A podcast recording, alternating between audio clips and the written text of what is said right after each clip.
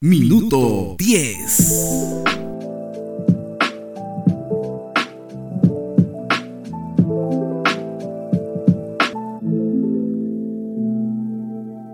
Hola, ¿qué tal? ¿Cómo están? Bienvenidos y bienvenidas. Esto es Minuto 10. Soy Miguel Esquivel y hoy día vamos a hablar acerca cómo proteger a los niños, niñas y adolescentes de la violencia que es generada en todos lados, pero prácticamente lo que nos ha hecho ver esta cuarentena es que la violencia no, está tan lejos, está muy cerca a, a, nuestros niños y adolescentes. Y hoy día estamos junto a la doctora Mari Carmen Santiago Bailetti.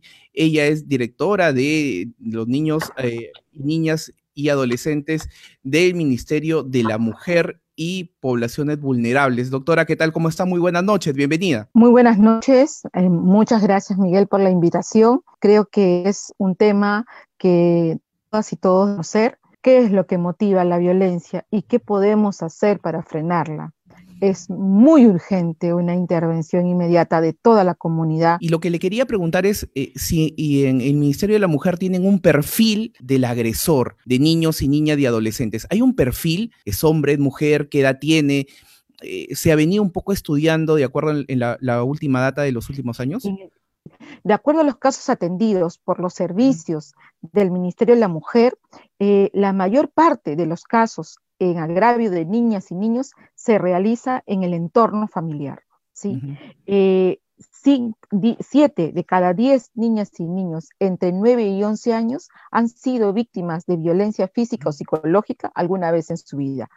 8 de cada 10 adolescentes entre 12 y 17 años han sido víctimas de violencia psicológica y física alguna vez en su vida. Y 3 de cada 10 adolescentes eh, han sido víctimas de violencia sexual alguna vez en su vida. Esto lo arroja la INARES, recogida en el 2015. ¿sí? Uh -huh. Y la mayor parte de los registros administrativos se dan en el espacio familiar. Se dan uh -huh. por personas que precisamente tienen a cargo el cuidado. ¿sí? En, este, en ese sentido, el perfil está orientado más al entorno en el que está. ¿Sí? No podemos decir que se, eh, se, maltrata más en tal o cual estrato social, porque en todos los estratos sociales, lamentablemente, está aceptado la violencia y el castigo físico a las niñas y niños como un mecanismo o como un método de disciplina. Uh -huh. Sí, cuando nosotros trabajamos sobre las percepciones sociales de las, con respecto a la violencia hacia las niñas y niños, arrojaron que el 50% de los padres y madres creen que solo ellos pueden lesionar, solo ellos pueden castigar o golpear a sus hijos para corregirlos. ¿sí? Uh -huh. lo, lo, otro es que eh, el 30% de los padres y madres señalaban que el castigo era bueno porque como, para, como con ellos lo usaron y uh -huh. ellos son personas de bien, entonces pueden golpear, pueden humillar, pueden maltratar, pueden gritar. El 43% de los padres consideran que si no le gritan a sus hijos, los niños y las niñas no entienden entonces, con estas percepciones que están muy arraigadas, arraigadas en nuestra comunidad y en nuestra sociedad, los adultos que están a cargo de las niñas y niños creen que el uso de la violencia puede ser bueno para educarlos y guiarlos. Y ya está demostrado que nadie aprende con el dolor, que uh -huh. lo que hacemos cuando usamos la violencia hacia las niñas y los niños bajo el pretexto de educarlos, de guiarlos, etcétera, lo que hacemos es programarlos para que no puedan desarrollarse, quitarles esa posibilidad de desarrollarlo. Incluso está demostrado que cuando se usa violencia en agravio de niñas y niños, esto afecta su salud emocional, pero también su salud física. ¿Sí? Uh -huh. Les hace más propenso a adquirir, cuando son adultos, determinadas enfermedades que pueden conducirlos eh, eh a tener una vida no tan plena. ¿no? Entonces, uh -huh. eh, sumado a eso, que resta su autoestima, pero que además también los programas para, los programan para eh, compartir e incluso sostener relaciones tóxicas cuando van creciendo, cuando son adolescentes o cuando eligen a una pareja, ¿no? O sea, Por ello es que uh -huh. decimos que el, el, el, castigo físico y humillante, la violencia hacia las niñas o niños se considera como un mecanismo de, de educación y por ende se usa más en el espacio de la familia. Y, usted es importante lo que ha dicho, es una programación mental que ya eh, se viene dando desde casa eh, y, una violencia normalizada. Le preguntaba por el perfil porque eh, he estado revisando alguna data y mayormente son hombres, ¿verdad? O sea, si hablamos de un perfil, podría ser, es un hombre de unos, creo que entre 30 a 50 años. 30 a 50 años, que es más o menos la edad en la cual eh, el, hombre y la mujer eh, está, se involucran en, un entorno familiar, ¿no? Aunque ah, últimamente también se ha reducido eh, la edad de, por ejemplo, de, las personas jóvenes que tienen hijos. Entonces, por eso es que decía, más que el perfil, porque todos esperamos como un perfil para saber quién es el, violentador, más que el perfil, en el caso de las niñas y los niños, se da cuando la persona joven o adulta asume la violencia como un mecanismo de disciplina y como algo natural, ¿no? Como, ah, bueno. como algo natural. Me está pegando porque este, quiere mi bien para más adelante, ¿no? Es lo que algunos, algunos padres dicen, no, yo te, castigo, yo te castigo para que tú seas un hombre de bien, ¿no? Así dicen. Este, Así es. yo te castigo por tu bien. Sí, y, algo, y algo que le decía también, doctora, y es importante porque, a ver, empiezan, creo, y, no sé si estoy mal, empiezan desde que la, la señorita, en este caso la mamá, escoge su pareja o la persona con la cual va a ser su familia. Y creo que hay dos indicadores importantes que es cuando una persona o el, hombre tiene una obsesión por el control y otra es cuando piensa que las mujeres, que su pareja no tiene pues la suficiente capacidad que él tiene. O sea, yo soy más capaz, soy más inteligente, hago mejor las cosas, tú no. ¿no? Entonces un poco como que ah, subestima a las mujeres. Yo creo que subestiman a las mujeres y quieren tener el control. Y yo creo que por ahí deben tener un poco de cuidado las mujeres, ¿no, doctora? Fíjate, eh, la forma como eh, se relacionan los adultos ha sido aprendida en la infancia. Ha sido aprendida cómo los adultos se relacionaban con ellos cuando eran niños, ¿sí? Si el padre o la madre le explican a, sus, a su hijo ¿Por qué es malo, por ejemplo, salir de casa? ¿Sí? Los niños entienden, los niños asumen la, responsabilidad de elegir, porque los niños y las niñas, si bien es cierto, están en proceso de desarrollo, pero tienen autonomía progresiva. ¿sí? Los padres creen que los niños y las niñas, por, porque son menores de edad, porque son, eh, todavía no son adultos, no entienden, pero no es así. El niño y la niña, cuando les explica, entienden. Y la muestra es precisamente esta situación de emergencia. ¿Quiénes han permanecido más en casa? Los niños. ¿Por qué? Cuando tú hablas con los niños, los niños les preguntas, ¿no te daban ganas de salir? Sí, por supuesto. ¿Y por qué no salías? ¿Por qué no pedías salir? No pedías salir porque eh, sabía que si yo salía, exponía a las personas que estaban en mi casa a poderse contagiados. Entonces, ¿qué te están diciendo con esa frase? que son responsables de su vida, pero también de la vida de los demás. Entonces, cuando a las niñas y los niños se les explica que determinada acción les va a ocasionar daños, ellos entienden. Pero si en vez de decirle, no metas la mano a la corriente porque te va a hacer daño, te puede, te puede quemar, te puedes morir, le, le doy un palmazo, lo golpeo, entonces el niño lo que asume es que para que el otro haga lo que yo quiero, tengo que golpearlo, tengo que gritarlo, tengo que humillarlo, ¿sí?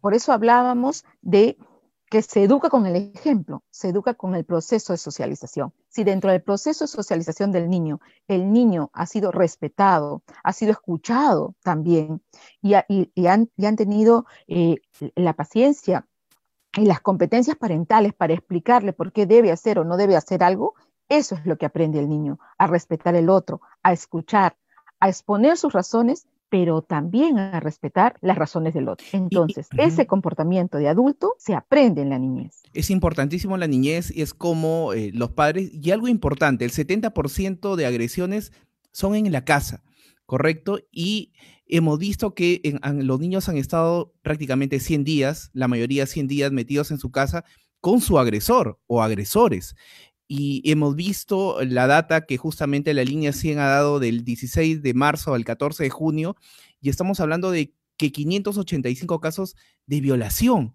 Y de esos, 422 fueron contra niños y niñas y adolescentes. Esto eh, creo que se incrementa un treinta y tantos por ciento, 35 por ciento, a diferencia del 2019, doctora. ¿Qué hacer? ¿Qué, pasó? Por ello, sí, por ello es que hemos redoblado los esfuerzos, primero, para que ninguno de los servicios de protección eh, paren de, atender.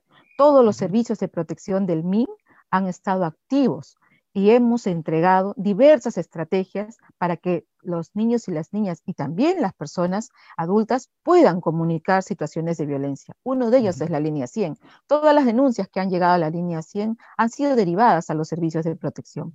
Dentro de las unidades de protección especial, durante este tiempo se han atendido 22 mil atenciones multidisciplinarias vía remota, vía este, teléfono, y en muchos de los casos nos hemos constituido a los hogares de los padres de los niños donde estaban violentando para darle las orientaciones e incluso en 700 casos hemos dictado como medida de una medida de protección inmediata desde las unidades de protección especial.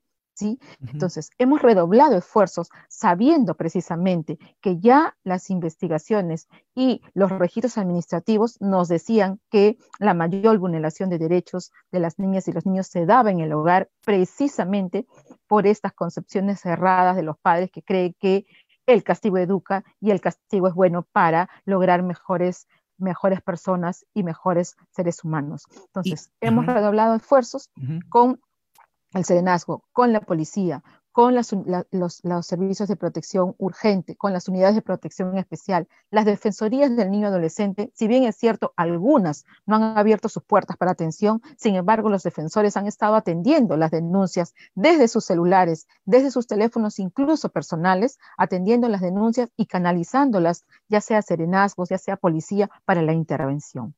¿En qué lugares del Perú, eh, doctora, se encuentra mayormente eh, en, esto, en este, digamos, ya primer y, parte casi segundo trimestre del año se han encontrado el mayor caso de violencia contra niños y niñas y adolescentes en el Perú? ¿En, cuáles son, digamos, ya identificado los departamentos o las regiones donde hay más, eh, hay más violencia para, esta población vulnerable?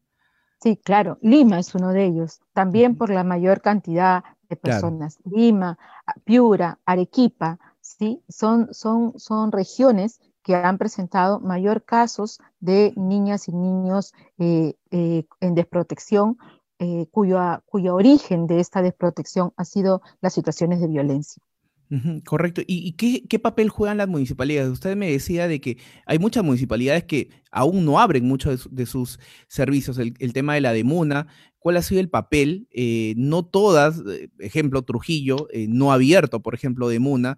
y, cuál es, cómo están en ese momento esos, niños que han sido violentados en, estas primeros, en esos primeros meses del año? ¿En qué fase eh, eh, se encuentran? ¿Están en algún albergue? Eh, ¿En algunos casos están con los padres nuevamente? ¿Qué ha pasado?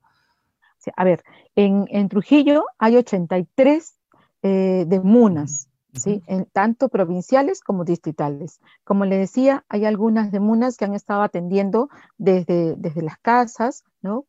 Por, teléfonos, identificando algunas situaciones. Por eso se hace un llamado, o sea, para que los servicios paulatinamente vuelvan ya eh, a, las, a las oficinas, a los lugares, pero sobre todo nosotros lo que hemos orientado es que se constituyan equipos itinerantes de tanto en las demunas como en, las, en los otros servicios, porque sí es cierto que es importante que una oficina se abra, pero creo que más importante es que el servicio esté funcionando, ¿sí? Desde donde esté, esté funcionando. Y ese es el llamado que hacemos, no solamente a que se abran, sino también a que se acrediten para resolver en riesgo. ¿Y qué significa eso? Que las demunas que logren ciertos requisitos que son muy simples puedan pedir su acreditación ante el Ministerio de la Mujer para que, y eso les permite dictar medidas de protección. ¿sí? Estoy segura que poco a poco, cuando las demunas empiecen a abrir, por ejemplo,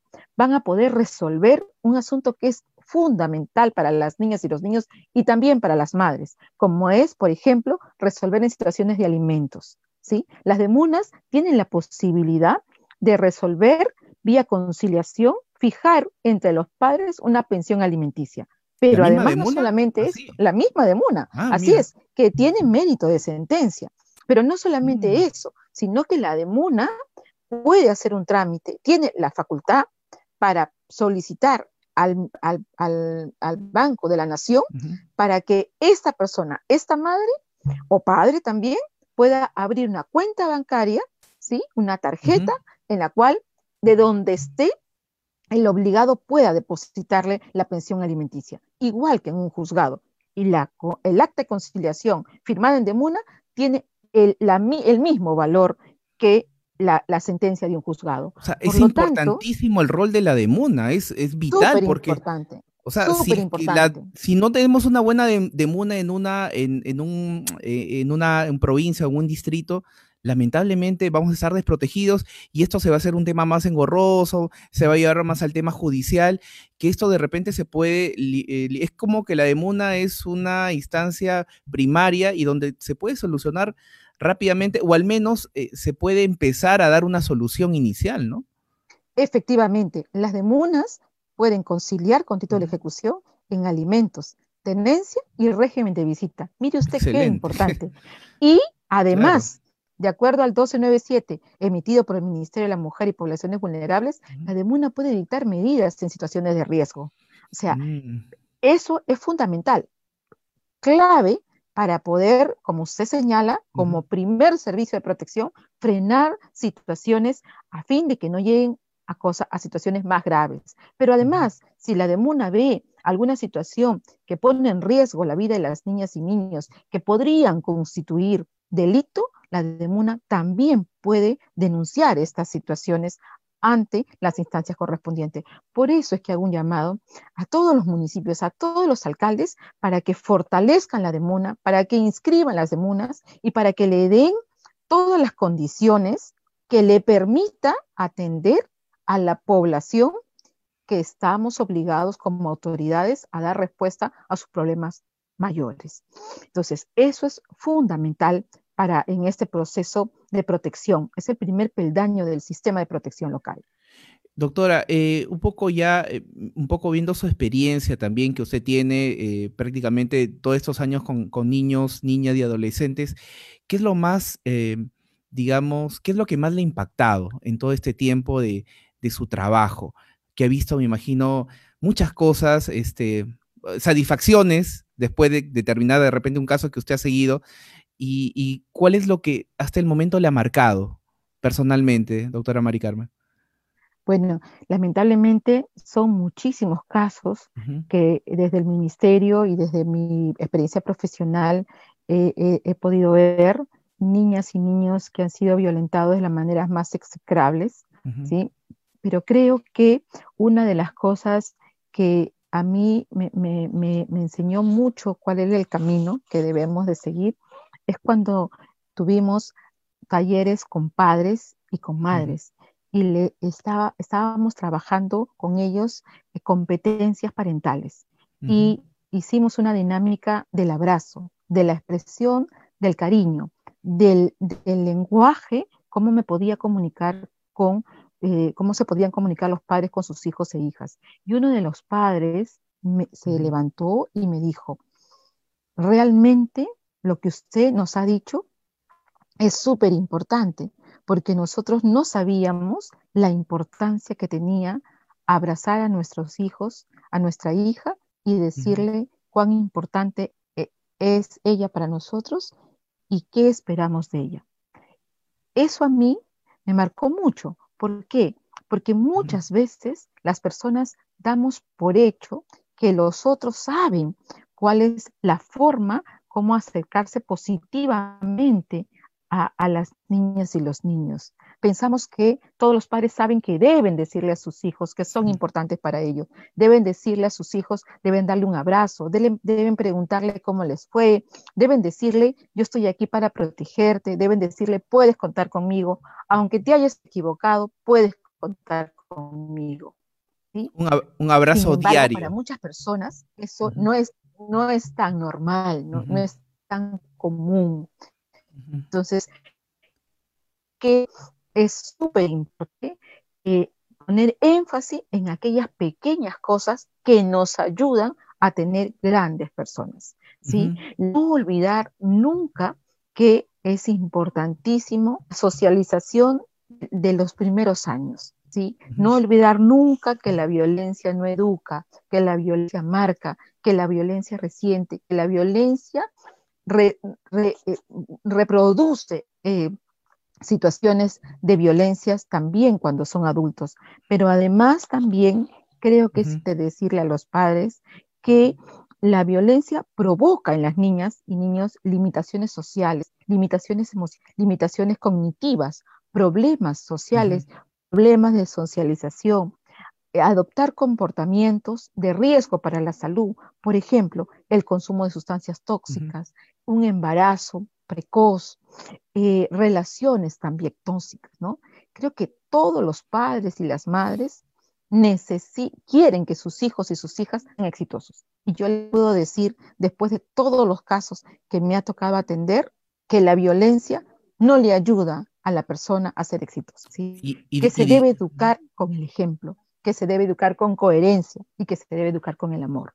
Porque al final, un Estado que no cuida su niñez no tiene futuro. Efectivamente, esa, es la frase sumamente importante, ¿no? Es importante cuidar a nuestra niñez, es importante eh, que, nosotros preparemos y, trabajemos con ellas.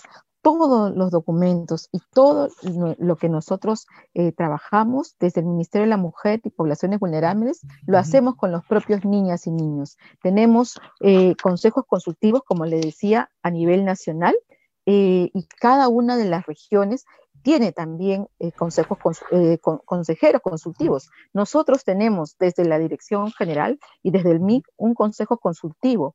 Eh, ¿Y cómo está formado este consejo? Con representantes de cada una de las regiones del país, dos representantes. En el caso de la libertad es Noelia Gisela Medina Muñoz y Adriana Gabriela García Montoya, a quien desde aquí les mando un fuerte abrazo y un agradecimiento permanente porque con sus aportes nos permiten realmente llegar a las niñas y los niños.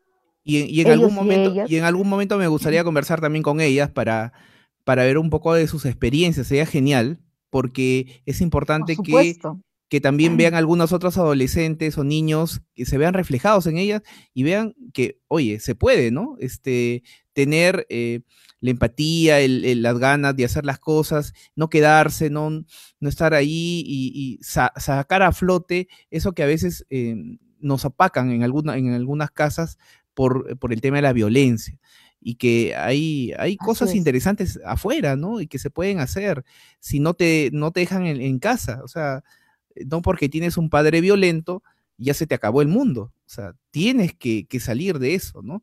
Y, eso es importante. Así es. Y, un poco, eh, quería un poco saber cuál es su experiencia, cuál ha sido su mayor satisfacción que ha tenido como profesional de algún caso, de repente cuando empezó quizás y que lo marcó, ¿no? Y que fue, terminó, digamos, bien. ¿Se acuerda? ¿Se acuerda cuál, cuál fue eso que dijo, bueno, sí, esto es lo mío, acá, acá Ajá. Cuéntenos. Un niño que se había extraviado, se había alejado de, de la madre, ¿no? Y lo habían reportado como perdido, ¿sí? Entonces, la madre había viajado, había retornado a su lugar de origen y lo estaba buscando. Habían estado buscando a este niño por un buen tiempo, ¿sí? Cuando hemos empezado a, preguntar sobre los, antecedentes de este niño y a indagar dónde estaban sus padres, finalmente, luego de una travesía, primero en carro, luego en lancha, luego en varios medios de transporte, dimos con los padres, los trajimos a, a Lima, ¿sí? Se reencontraron con su hijo, el niño le dijo, a pesar del tiempo transcurrido, nunca perdí la esperanza de que ustedes vuelvan por mí. Yo siempre supe que, que ustedes iban a volver por mí. Creo que esa es la mayor satisfacción que tenemos los funcionarios públicos, de ver cómo a través del trabajo que realizamos día a día podemos lograr que muchos niñas y niños vuelvan a sonreír. encuentren un entorno familiar, ya sea suyo o de los otros. Usted me preguntaba, ¿qué ha pasado con esas niñas? ¿Todos están en el albergue? No. Hay algunos niños que están en entorno familiar protegidos, ya sea con familia extensa o ya sea con familias acogedoras, ¿sí? Familias que, no son biológicas, pero que el Ministerio de la Mujer ha preparado y tiene un banco de familias listas para acoger a las niñas y los niños si se encuentran en riesgo. ¿Tenemos dificultades? Sí hay dificultades. Dificultades muchas veces porque el niño a veces no da razón de, sus datos, no, no los podemos encontrar. Y ahí los medios de comunicación juegan un papel muy importante, ¿no? Porque nos ayudan a difundir la imagen del niño para ubicar a sus padres. Nos han ayudado también a comunicar que, por ejemplo, ya un niño eh, apareció. Creo que eso es sumamente un rol que juegan los medios de comunicación sumamente importante. Entonces, hay otro grupo, sí, que están en los centros de acogida residencial, pero los niños que ingresan a un centro de acogida residencial a través de estas unidades de protección especial tienen una evaluación multidisciplinaria del entorno, porque la idea es protegerlos en, en momento que se da la vulneración de derechos, pero luego que esos niños puedan regresar o a su familia o a una familia eh, eh, acogedora, ya sea de, línea eh, consanguínea o un tercero. O finalmente, si ese niño no puede volver al entorno familiar porque tiene un entorno familiar muy complejo y no adecuado para su desarrollo, digamos, papá y mamá este, con un problema de salud mental grave o, que han sido privados de su libertad, ¿no? Y, que, y que tienen consumo, por ejemplo, o muchos padres que dicen, por favor, no quiero que me, que me lo regreses, eh, como si fuera un objeto, entonces ahí darle la oportunidad al niño para tener una familia adoptiva. Que, eh, un poco ya para terminar, este, doctora, ¿cuál sería el, mensaje? ¿Qué le diría al, agresor que por ahí en este momento está revisando el celular, el Facebook o el YouTube o el Spotify donde va, a estar esta entrevista y se encuentra con esto y eh, ¿qué le diría usted a esa persona, a ese agresor en este momento que le está escuchando? Eh, que por ahí de vez en cuando le pega a su hijo de una manera malsana y que eh, vulnera muchos de sus derechos y está haciendo un, ser humano, un ciudadano que eh, timorato, este, bajo, baja autoestima. ¿Qué le diría a ese agresor? Si quieres tener un niño, un hijo exitoso, nunca recurras a la violencia. La violencia no educa. La violencia le resta posibilidades a tu hijo, a tu hija de desarrollarse, de acceder a oportunidades, de, labrarse un futuro exitoso, pero además le, lo, orilla a, conductas complejas, a conductas que lo ponen en riesgo, a procesos de, a procesos de socialización tóxicos. La mejor manera de proteger a nuestras niñas y niños es enseñarles eh, con, cariño, con afecto, con respeto, considerándoles sujeto de derecho. Eso quiere decir considerándolo al niño o la niña, eh, escuchándolo y respetándolo. ¿sí? Eso es fundamental. El uso de la violencia solo engendra más violencia. ¿no? Es necesario romper este, este ciclo de y si no has aprendido a comunicarte de otra forma, recurre a los servicios de atención. No nos enseñan a ser padres o madres, Y por ello es que hay servicios que pueden ayudarte en ese proceso. Recurre a los servicios, la línea 100, la línea 1810, las, los centros de emergencia mujer, las de MUNAS, las unidades de protección especial. Estamos a tu servicio las 24 horas.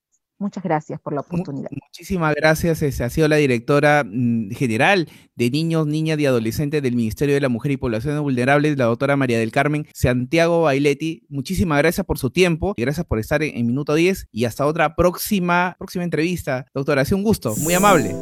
Muchas gracias, Miguel. Un abrazo. Gracias. Hasta aquí, Minuto 10. Regresamos eh, muy pronto con otra muy interesante entrevista. Cuídense. Chao.